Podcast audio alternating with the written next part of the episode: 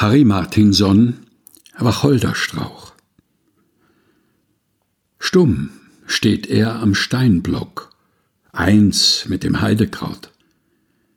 Zwischen den Stechnadeln sitzen die Beeren schwarmweise wie aufgefangene Schrotkugeln.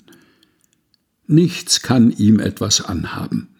Er bürstet den Nordwind. Seine Zweige sind zäh wie Sehnen.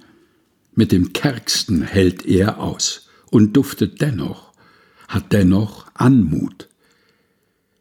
Gräbern und Dielen gab er sein Reisig, und ein gutes Bier braute er.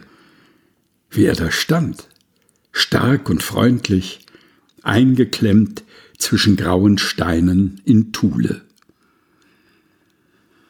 Harry Martinson Wacholderstrauch Gelesen von Helga Heinold aus Naturbetrachtungen erschienen im Afeier Verlag